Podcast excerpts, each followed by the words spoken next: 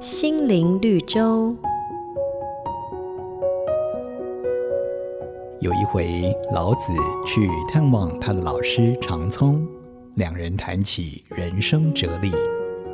忽然，长聪问老子：“我的舌头还在吗？”老子说：“还在。”长聪又问：“那我的牙齿还在吗？”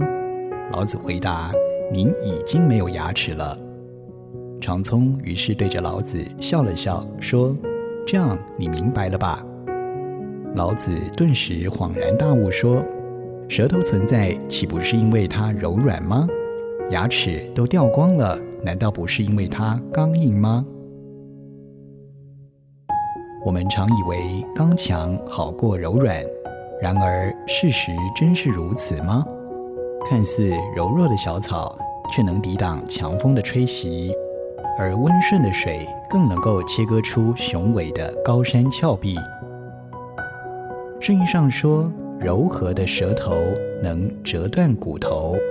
倘若为人处事能让自己保有弹性，那么人与人之间也就能够更为和乐了。